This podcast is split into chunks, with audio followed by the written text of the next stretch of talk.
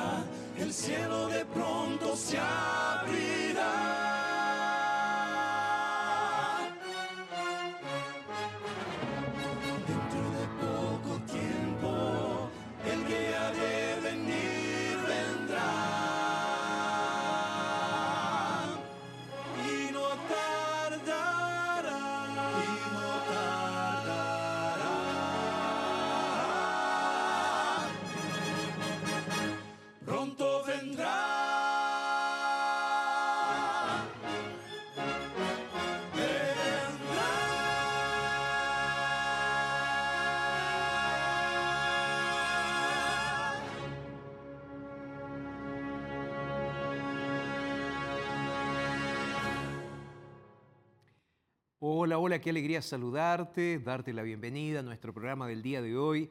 Estamos súper felices con nuestro equipo de acompañarte a través de Radio Nuevo Tiempo, a través de la TV Nuevo Tiempo.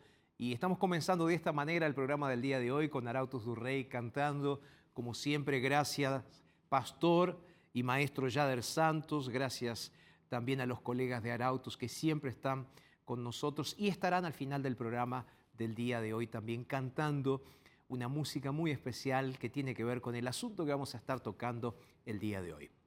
Quiero darte la bienvenida a ti que estás ahí del otro lado escuchándome en Asunción del Paraguay y también en las regiones donde Radio Nuevo Tiempo, ahí cerquita de Ciudad del Este, donde nos escuchan a través de la Radio Nuevo Tiempo. Un abrazote grande y del corazón también a todos ustedes ahí en el Paraguay. Y déjenme mandar un abrazo enorme también a nuestros amigos que están en Ecuador. Qué alegría saludarlos, darles la bienvenida a este momento donde abrimos la palabra de Dios. Ustedes que están ahí en Radio Nuevo Tiempo, realmente ustedes son una compañía muy especial para nosotros y estamos felices de poder llegar hasta donde ustedes están para compartir la palabra de Dios. Y sabes, hablando de compartir, hay algo que quiero compartir con ustedes que tiene que ver con el regalito que siempre les hacemos, ¿no? Eh, ustedes saben que aquí nos pone muy felices tener la posibilidad de regalar. Y cuando digo re- regalar tiene que ver con eh, este curso bíblico, que la verdad que lo estaba hojeando, es un curso bíblico que es reciente y que fue lanzado por la Nuevo Tiempo, la red Nuevo Tiempo de Comunicación. Este curso bíblico tú lo puedes eh, ver en la comodidad de tu casa, lo puedes eh, hojear, lo puedes estudiar con una Biblia en mano. Pastor, ¿cuál es el asunto que este curso bíblico trata? Este es un curso bíblico que trata acerca de la oración.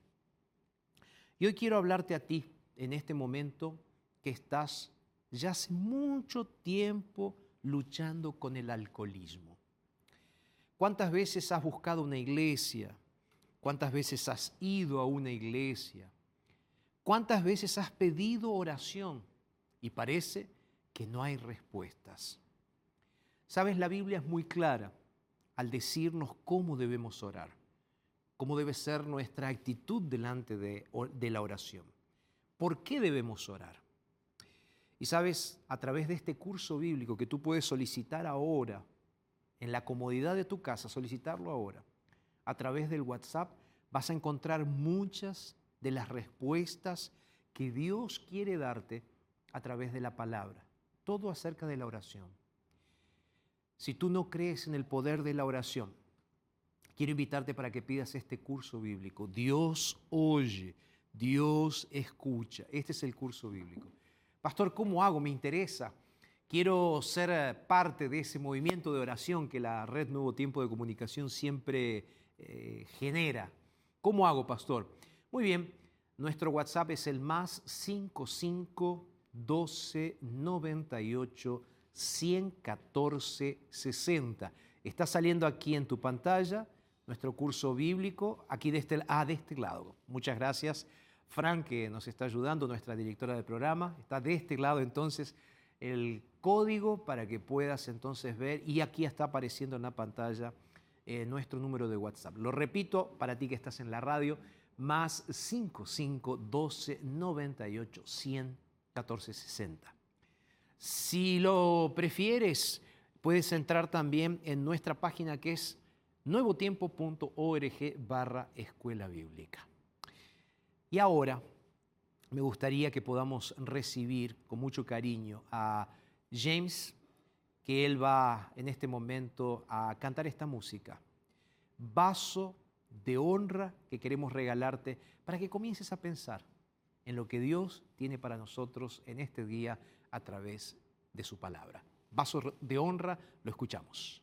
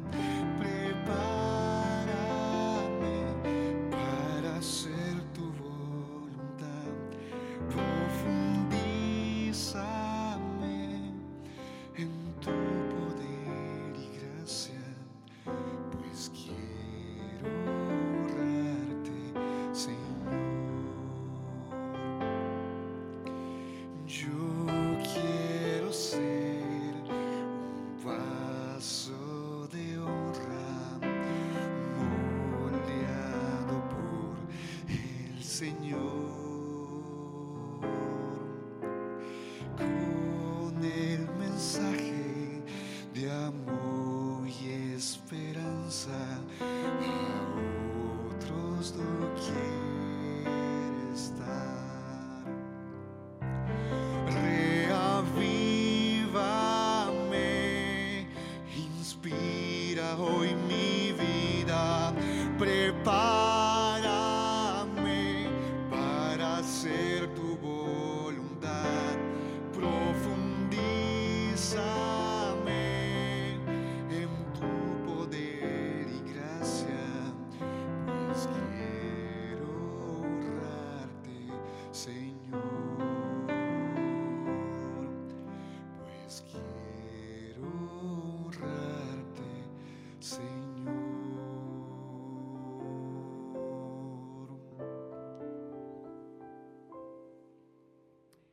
Gracias, eh, James, por esta linda música que nos has regalado.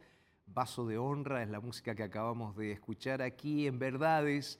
Un abrazo a ti que te estás eh, conectando ahora con nosotros aquí en la TV o a través de Internet o que te estás conectando con nosotros a través de Radio Nuevo Tiempo.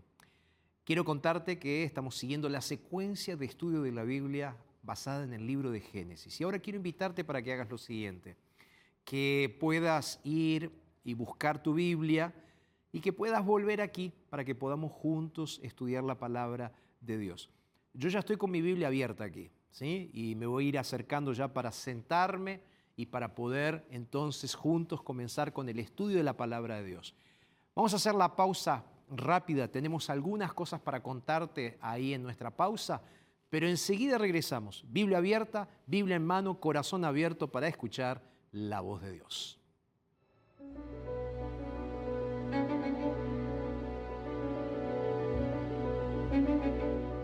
Que si no aceptamos la literalidad de los primeros seis días, tampoco podríamos aceptar la literalidad del séptimo día como sábado, como día de reposo.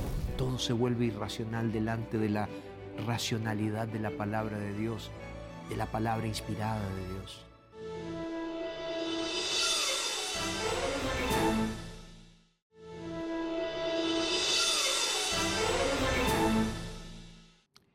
Y aquí seguimos entonces eh, con nuestro programa Verdades, ya con Biblia abierta, con corazón dispuesto. Y me gustaría que podamos hacer una oración, ¿te parece? Ahí donde estás. Hoy vamos a estar analizando Génesis capítulo 1 y vamos a estar trabajando fuertemente en este día eh, conversando un poquito más sobre cómo Dios actuó a lo largo del libro de Génesis y especialmente el capítulo 1. Así que ahí donde te encuentras, me gustaría que puedas cerrar tus ojos y que podamos orar juntos. ¿Te parece? Vamos a hablar con Dios. Padre, muchísimas gracias por este momento. Gracias porque podemos estar aquí dispuestos a abrir el corazón para recibir tu palabra, Señor. Así que ahora nos ponemos en tus manos. Queremos que tú nos cuides, nos guíes y nos muestres tu palabra. Oramos en el nombre de Jesús. Amén, Señor. Amén. Muy bien. Sabes, eh, me gustaría contarte algo antes de, poder leer el texto bíblico. Eh, hace un tiempo atrás tuve la posibilidad de visitar unos amigos y en esa visita que hice eh, nos juntamos para comer y ahí tuve la posibilidad de sentarme a conversar con un intelectual, una persona que estudia, una persona que es una persona que trabaja en, universidades enseñando, ¿no? Eh, solo que es una persona que piensa diferente, ¿no? De lo que yo pienso, de lo que la Biblia piensa también, ¿no? Y este intelectual me dice que él pensaba un tanto diferente en relación con el relato de la creación. Y él me decía así, yo, para mí dice, es difícil creer que Dios hizo todas las cosas. Eh, creer que Dios de un día para el otro y en un abrir y cerrar de ojos o con una expresión, Él hizo todas las cosas con el poder de su palabra. Ahí yo lo estaba escuchando, estaba pensando en eso, y ahí le pregunté y le digo, ¿qué, ¿qué, es lo que tú piensas entonces en relación con esto? Y él me dice así, yo pienso que la creación fue un largo proceso evolutivo de miles de años. Le digo, ¿en serio? Sí, me dice. Yo creo que realmente eh, Dios, o mejor dicho, el mundo fue creado por Dios, pero que llevó un largo proceso evolutivo, no fue una cosa que fue de un día para el otro. Entonces él, conecta dos cosas, él conecta la creación de Dios, pero al mismo tiempo conecta un proceso evolutivo de miles de años. Y él me dice así, me dice, yo en un cierto sentido soy cristiano y creo en esto, pero me dice él, creo que los seis días de la creación son días de miles de años. Y ahí él hizo una referencia justamente al texto que aparece en Primera de Pedro. ¿sí? Ahora, a mí me gustaría leer Génesis capítulo 1 y me gustaría que leamos juntos el versículo 4 y el versículo 5. Así que si tú lo tienes ahí, me gustaría entonces que podamos leerlo juntos. Eh, el texto bíblico dice así, Génesis capítulo 1, versos 4 y 5. Vio Dios que la luz era buena y separó la luz de las tinieblas. Llamó a la luz y a las tinieblas y llamó noche, y, a las tinieblas llamó noche, dice. Y fue la tarde y la mañana del primer día. Vio Dios que la luz era buena y separó la luz de las tinieblas y llamó a la luz día y a las tinieblas la llamó noche y fue la tarde y la mañana del primer día. Sabes, cuando yo conversé con esta persona y fui al relato bíblico, me hizo pensar bastante en lo que este hombre me estaba diciendo, creer en un proceso de miles de años. Y un poco es por esa razón que decidí hacer esta serie especial de verdades hablando sobre el libro de Génesis. Tú me has escuchado ya hablando sobre una introducción al libro de Génesis, ya me has escuchado hablar sobre Génesis capítulo 1, verso 1, verso 2 también. Y hoy ya estamos leyendo el versículo 4, donde aparece el primer día de la creación. Y aquí aparece esta expresión, dice, dijo Dios. Que de paso esta expresión, dijo Dios, aparece nueve veces en Génesis capítulo 1. Esta expresión está revelando el poder de la palabra creadora de Dios. O sea, Dios tiene poder creador con el solo acto de decir alguna cosa. De hecho, cuando tú vas al Salmo 33, y si tú quieres me puedes acompañar, el Salmo 33, versículos 6 al 9, dicen algo muy interesante. Salmo 33, si quieres puedes anotarlo, versículos 6 al 9 dicen así. Por la palabra de Jehová fueron hechos los cielos y todo el ejército de ellos por el aliento de su boca. Él junta como montón las aguas del mar y Él pone en depósito los abismos. Tema a Jehová toda la tierra, tiemblen delante de Él todos los habitantes del mundo. Verso 9, porque Él dijo y fue hecho, Él mandó y existió. La frase que aparece aquí en Génesis es muy profunda y muy fuerte el solo hecho de que Dios esté diciendo, dijo Dios tal cosa y tal cosa fue creada, es un acto poderosísimo de Dios. Dijo Dios, sea la luz. Sea la luz es un contraste con las tinieblas. Recuerda que en los versículos anteriores aparecían las tinieblas sobre la faz de la tierra. El verso 2 dice esto claramente, ¿no? Cuando dice las tinieblas estaban sobre la faz del abismo. Es un contraste. Ahora Dios está separando la luz de las tinieblas. Dios está separando la oscuridad de la luz. Y es por eso que Dios ahora crea la luz como una forma visible de energía. Recuerda que Dios aquí no solamente está creando la luz como una fuente de energía, sino que aquí Dios también está creando una separación entre el día y la noche. Dios crea en ese primer día la parte clara del día y la parte oscura del día, que es la noche. Dios está poniendo, Dios está poniendo límites a la oscuridad. Dios está poniendo un límite también a la luz. Dios está poniendo orden en ese nuevo ambiente que Él está creando. Recuerda que como vimos en otro programa, la tierra estaba vacía y desierta, o sea, estaba sin vida y estaba sin luz.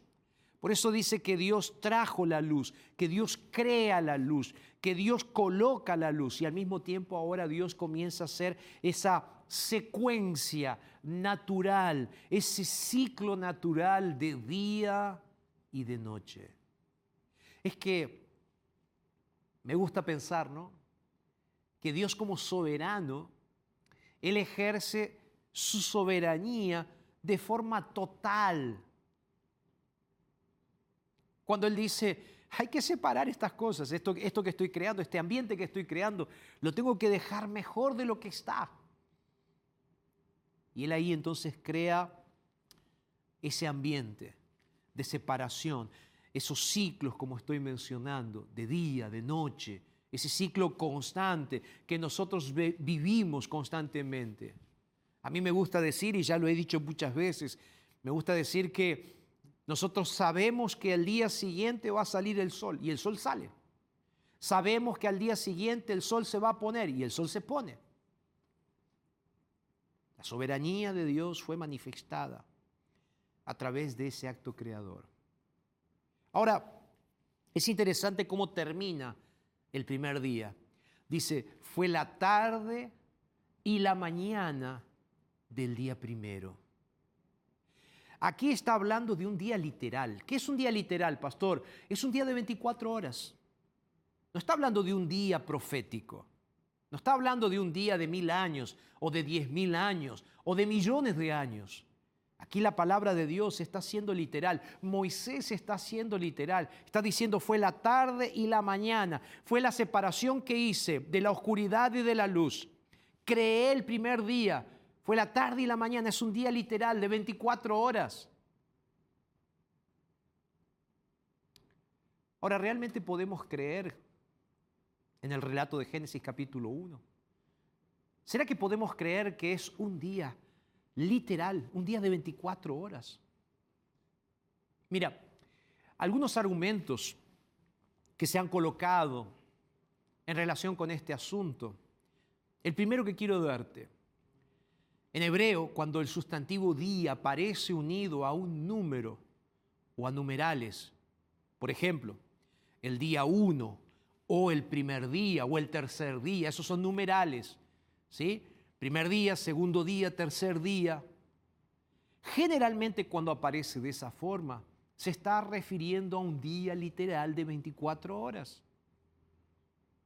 Y jamás en la Biblia, cuando aparece de esa manera, se está refiriendo a un día de mil años. Por más que eh, muchos eruditos han entendido que esta expresión significa un largo periodo indefinido de tiempo, para muchos eruditos, yo no creo en eso, pero estoy hablando de lo que otros piensan. Y muchos de ellos han terminado creyendo que algunas de las actividades de Dios en los primeros días o en los días de la creación fueron siguiendo una secuencia. Algunos dicen así, esos días si fuesen de mil años, o fueron de mil años, entonces Dios dedicó mucho tiempo a la creación entonces hay un proceso de evolución. Ahora, si eso hubiese pasado, por ejemplo, la creación de las plantas y de los animales, no podría haberse realizado dentro de un día literal. Entonces ellos piensan hallar justificación para su interpretación en las palabras de Pedro. Como ellos no creen, dice, es difícil que Dios haya podido crear todo eso en un solo día. No, es imposible. Dios debe haber tardado mucho tiempo para crear todo eso, entonces deben ser mil años. Entonces van al texto bíblico, ya lo mencioné, pero es importante que lo tengas en cuenta porque puede venir alguien a decirte, no, no, no, pero eso no es literal.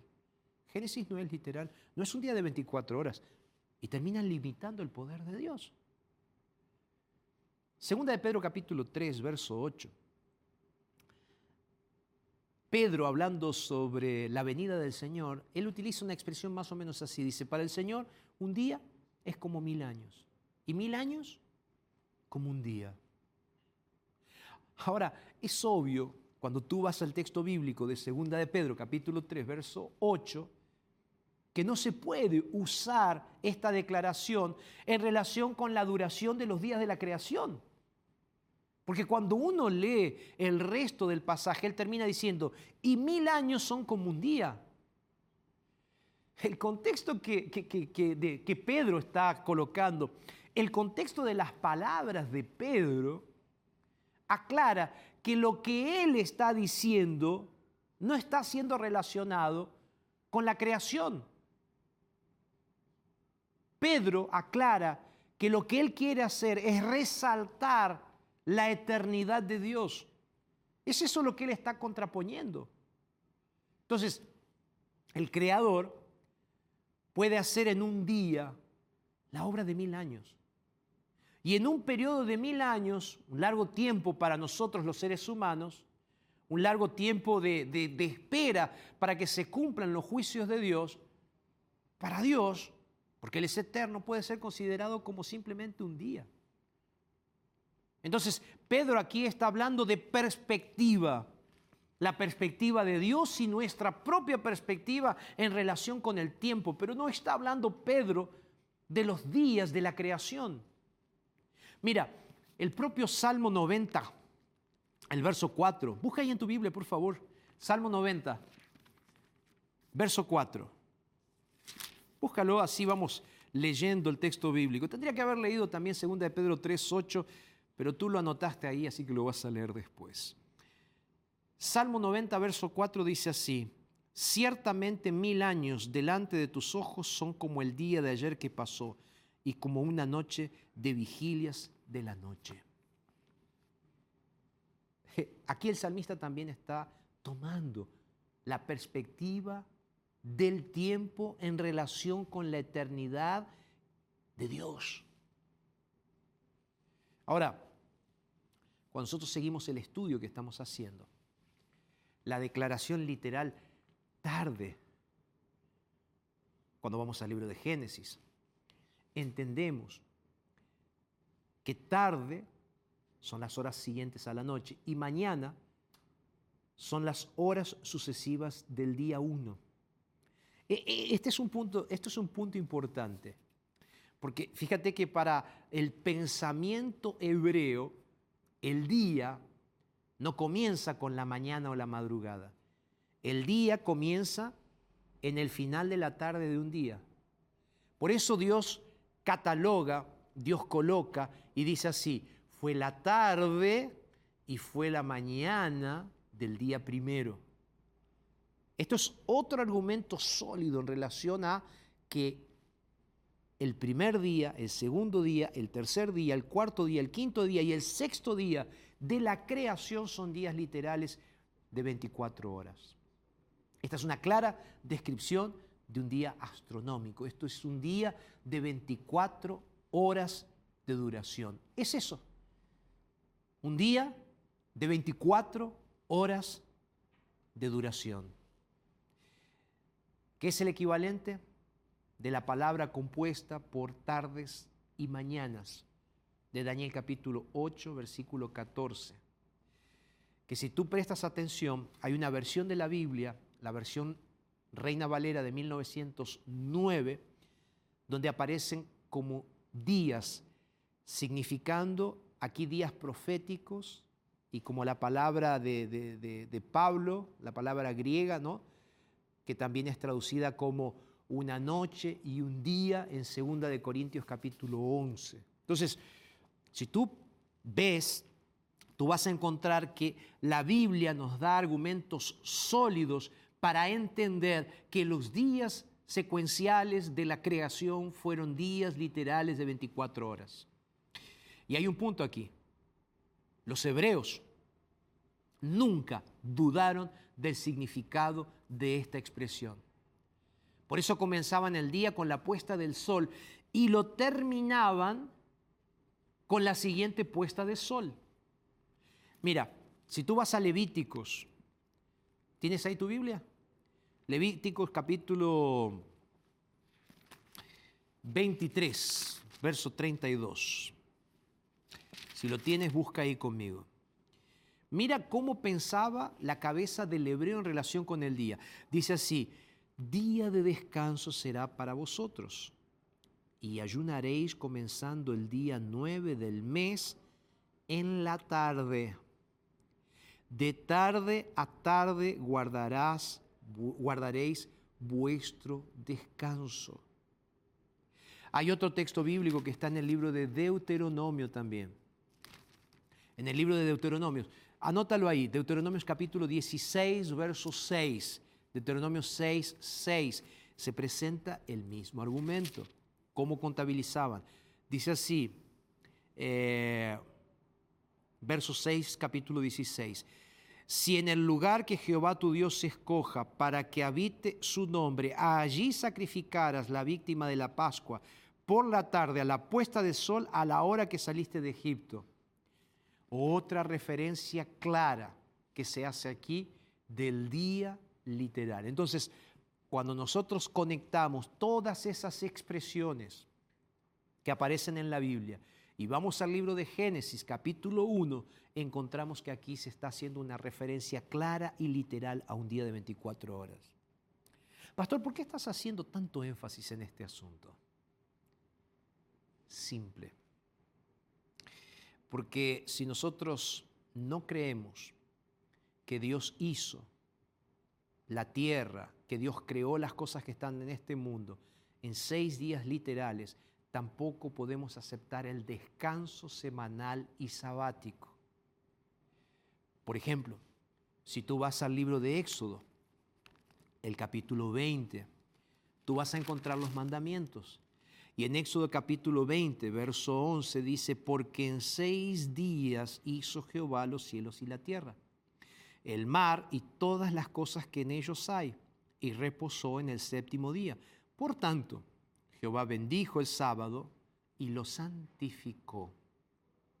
¿Qué hizo Dios con el sábado? Jehová bendijo y santificó. ¿Qué dice el mandamiento? Dice que Dios hizo los cielos y la tierra, el mar y todas las cosas que en ellos hay, que en ellos hay. ¿En cuántos días dice? ¿En cuántos días? ¿En cuántos días dice? Vamos. Tú estás sentado ahí, estás conversando conmigo. ¿En cuántos días lo hizo Dios? En seis días. Entonces aquí Éxodo no, deja sombra de duda de que la tarde y la mañana del registro de la creación son secciones componentes de un día terrenal, de un día de 24 horas.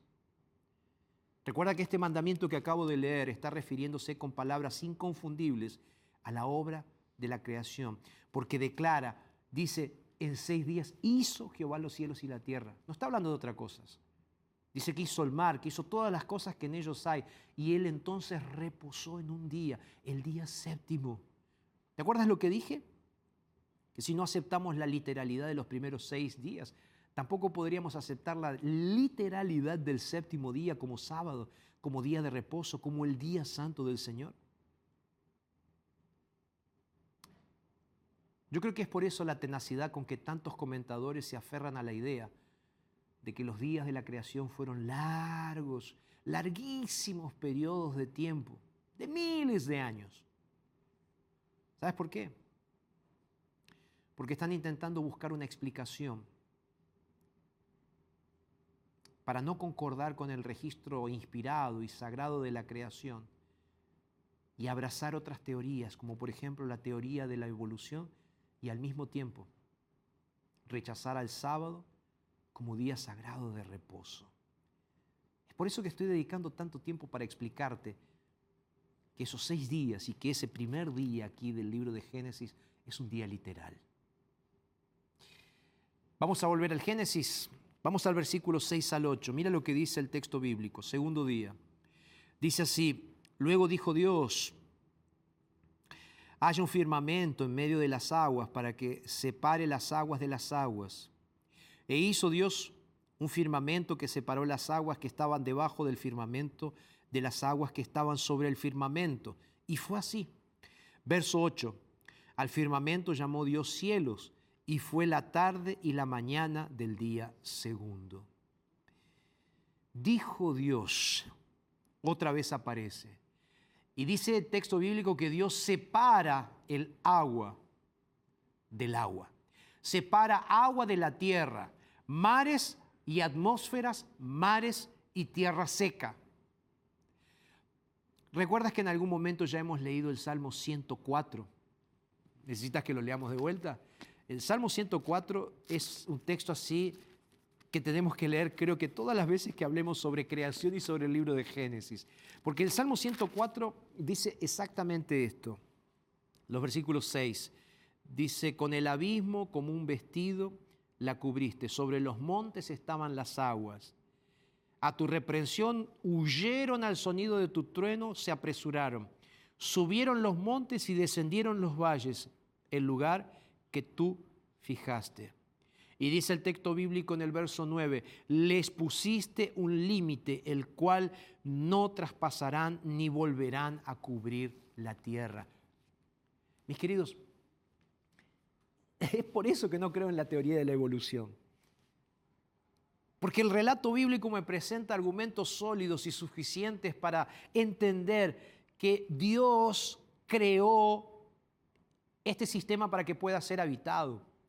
Dios separó las aguas de las aguas. Ahora, fíjate que Él dice que Él separó las aguas que están arriba de las aguas que están abajo. Él separa el aire, los cielos, que está refiriéndose nada más y nada menos que a la atmósfera terrestre, a la atmósfera de la tierra. ¿Ok? Entonces Dios aquí se está refiriendo cuando dice cielos, se refiere a la atmósfera de nuestra tierra. Es, la atmósfera es esa capa que recubre el planeta para que nosotros podamos tener la mezcla exacta de gases, para tener el oxígeno necesario para la vida. La atmósfera es un regulador de la temperatura también y al mismo tiempo un regulador del oxígeno. Mira, ninguna vida sería posible sin aire, porque la Tierra sin atmósfera sería un desierto inhabitable. Hace poco tiempo atrás ya he ido en varias ocasiones más. Hace poco tiempo atrás tuve la posibilidad de volver a viajar al Perú.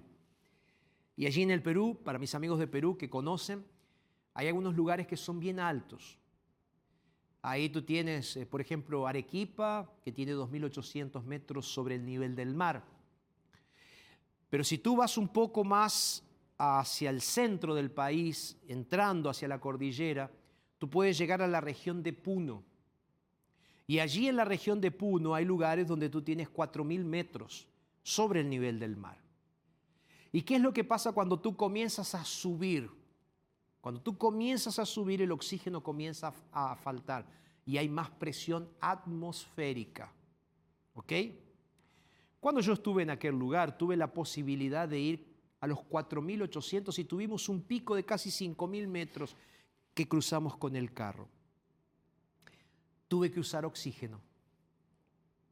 Gracias a Dios llevaban en el carro un tubo de oxígeno, me colocaron el oxígeno y entonces pude seguir respirando. Me dolía mucho la cabeza, sentía la presión atmosférica y sentía la falta de aire. Ahora, imagínate lo que sería nuestro mundo sin que Dios haya preparado no solo el mar donde después estarían los peces, no solo la tierra seca donde estarían los animales, sino el ambiente ideal, la bóveda ideal, atmosférica, para que el ser humano simplemente pudiera hacer lo que haces en este momento. Respirar. Respirar. Ahora, explícame una cosa. Tú que eres una persona inteligente. Tú que eres un cristiano que en algunos momentos hasta puedes estar diciendo, pero ¿será que el Génesis es verdad? ¿Será que tú puedes creer en una teoría? En una teoría que no prueba absolutamente nada y en una teoría que dice que todo viene de la nada. Explícame una cosa, ¿cómo de la nada puede venir una mezcla exacta de gases que crean el ambiente perfecto de una atmósfera para que tú y yo pudiéramos hacer simplemente esto? Respirar. Sin respiración tú y yo morimos. Es por eso que Dios creó ese ambiente ideal para nosotros. De agua, de tierra y de atmósfera. Cuando se refiere aquí a la atmósfera está refiriéndose nada más y nada menos. O cuando se refiere a cielo se está refiriendo nada más y nada menos que a nuestro cielo atmosférico. El ambiente que recubre la tierra para que podamos ser protegidos. Día 3. ¿Qué aparece en el día 3, pastor? Génesis capítulo 1. Y fíjate que es interesante cómo Dios va justamente explicando un poco más este concepto que estoy dándote aquí. Dice, dijo Dios, reúnanse las aguas que están debajo de los cielos en un lugar para que se descubra lo seco. Y fue así, estoy leyendo ahora el verso 10. A la parte seca la llamó tierra y al conjunto de aguas la llamó mares. Y vio Dios que era bueno, dice el texto bíblico. En el verso 11, la palabra de Dios dice lo siguiente, después dijo Dios, produzca la tierra hierba verde, hierba que da semilla, árbol que dé fruto según su especie, cuya semilla esté en él sobre la tierra. Y fue así.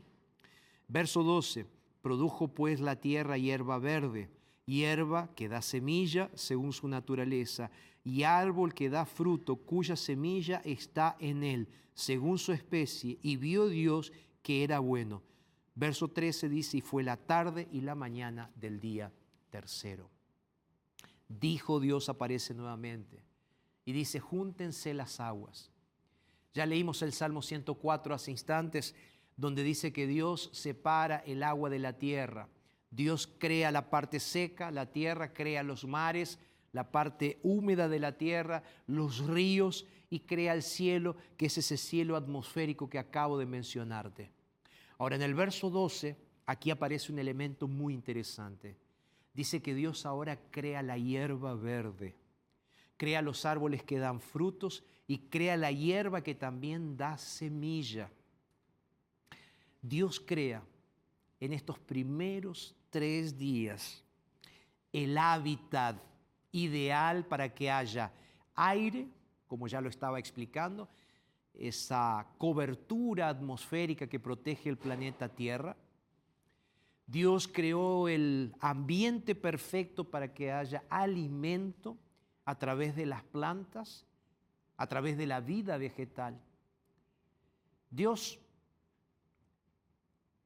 estaba preparando este mundo para que quedase listo para ser habitado. Habitado por seres vivos y por seres pensantes. Pero antes de esto, quiero que pienses en lo siguiente por unos instantes, porque en los próximos temas vamos a hablar un poco más acerca de esto, pero quiero hacer una rápida pausa para que pienses en esto.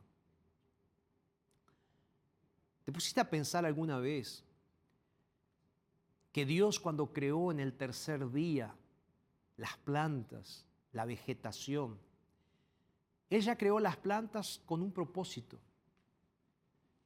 ¿Cuál es el propósito, pastor? Las hojas de las plantas producen lo que se llama fotosíntesis a partir de la luz solar y a partir de la respiración de las plantas a través de las hojas. La fotosíntesis se desarrolla para que la planta sea alimentada, pero al mismo tiempo las plantas ejercen un proceso de purificación del aire para que nosotros podamos respirar un aire mejor. Ese es el primer propósito de las plantas. El segundo propósito, dice Dios que Dios creó para que den frutos.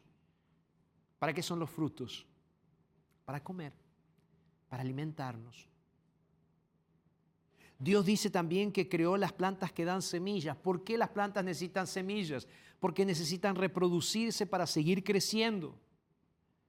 Y Dios las hizo de esa manera para que haya un ciclo reproductivo de plantas que nos ayudan a mejorar nuestro aire, que nos ayudan a darnos comida, que nos ayudan a tener un planeta mucho mejor. Pregunto, ¿todo esto puede ser por casualidad? ¿Todo esto puede ser fruto de la casualidad? Yo te digo, todo esto no puede ser fruto de la casualidad. Y voy a repetir, todo esto no puede ser fruto de la casualidad. Todo esto es fruto de un Dios que no juega a los dados con este mundo. Aquella frase famosa de Einstein que tú la recordarás cuando él dijo, Dios no juega a los dados. Dios no estaba jugando a crear un nuevo mundo como muchos jóvenes están jugando ahora, creando sus mundos allí en Internet. Dios estaba creando, Dios estaba haciendo de la obra creadora un propósito. Dios estaba haciendo intencional. Dios creó todo perfecto para beneficio del ser humano, para bendición del ser humano, para bendición de la vida que estaría en el planeta Tierra. Las plantas, que son seres vivos, los animales, que son seres vivos, que tienen capacidad de elección, pero no tienen capacidad de pensamiento lógico, y el ser humano que tiene capacidad de pensamiento lógico y de elección.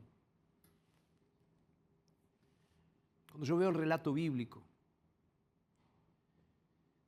cuando yo veo lo que Dios hizo en el relato bíblico, primero creyendo que esta fue una semana literal, de seis días literales, días de 24 horas, cuando yo veo que ese Dios no solo creó en esos seis días, sino que Él creó un ambiente natural, lo único que puedo decir es alabado sea Dios.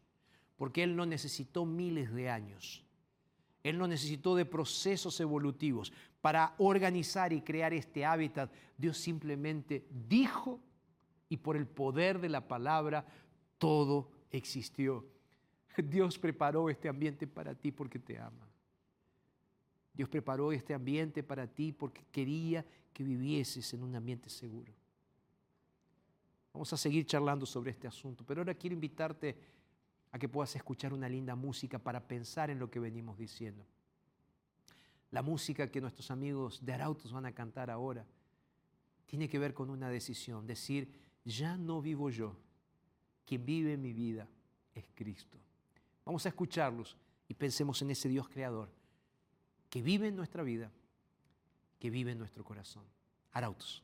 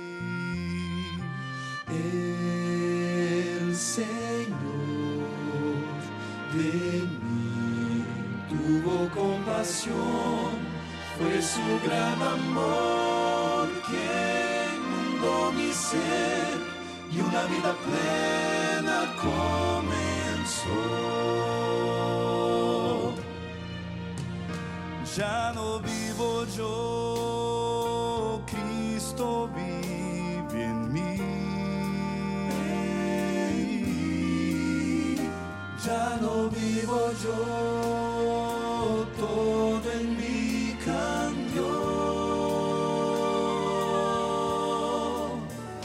Cuando encontré a Jesús mi rey, un milagro sucedió. Ya no vivo yo,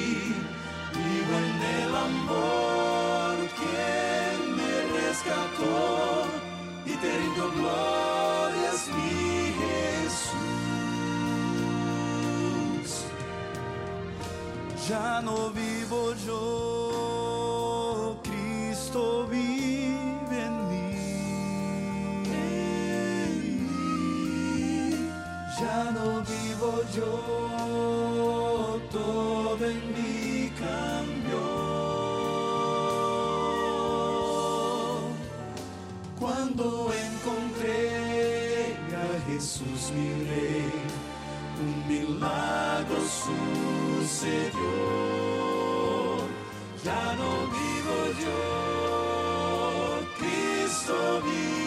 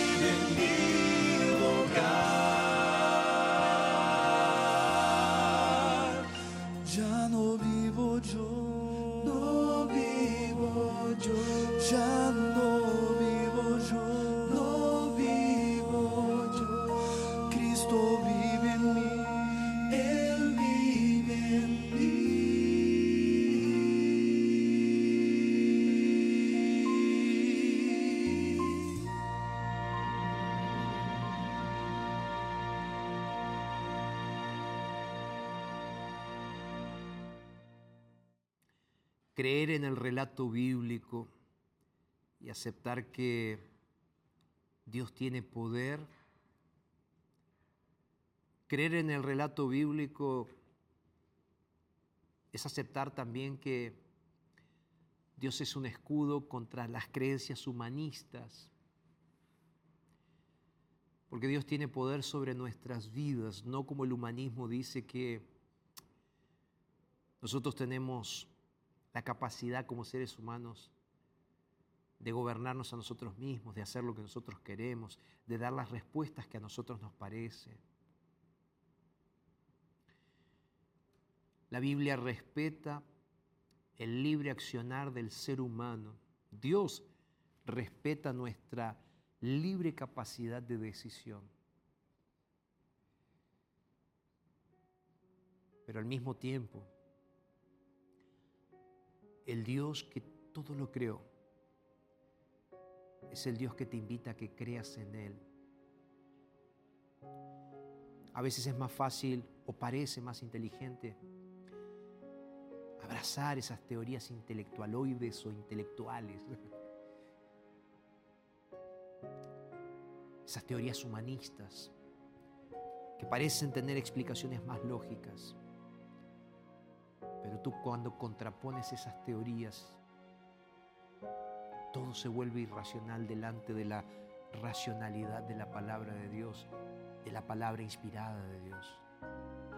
Por eso te pregunto, ¿a quién le estás creyendo? ¿Le estás creyendo a seres humanos o le estás creyendo a la Biblia? ¿A quién le estás creyendo? ¿A seres humanos o a la Biblia? El Dios de la Biblia quiere decirte, yo estoy aquí cree en mí. Esto es más lógico, es más inteligente. La Biblia es para valientes. ¿Puedo orar contigo? Cierra tus ojos y vamos a orar. Padre, te pido en el nombre de Jesús que nos ayudes a creer en ti y en tu palabra. Por eso ahora, Señor, nos entregamos a ti y lo hacemos en Jesús nuestro Señor y Salvador y en Él decimos, Amén y amén. Que Dios te bendiga, que Dios te bendiga. Y recuerda, no lo dice Jorge, lo dice Dios en su palabra. Entonces, es verdad.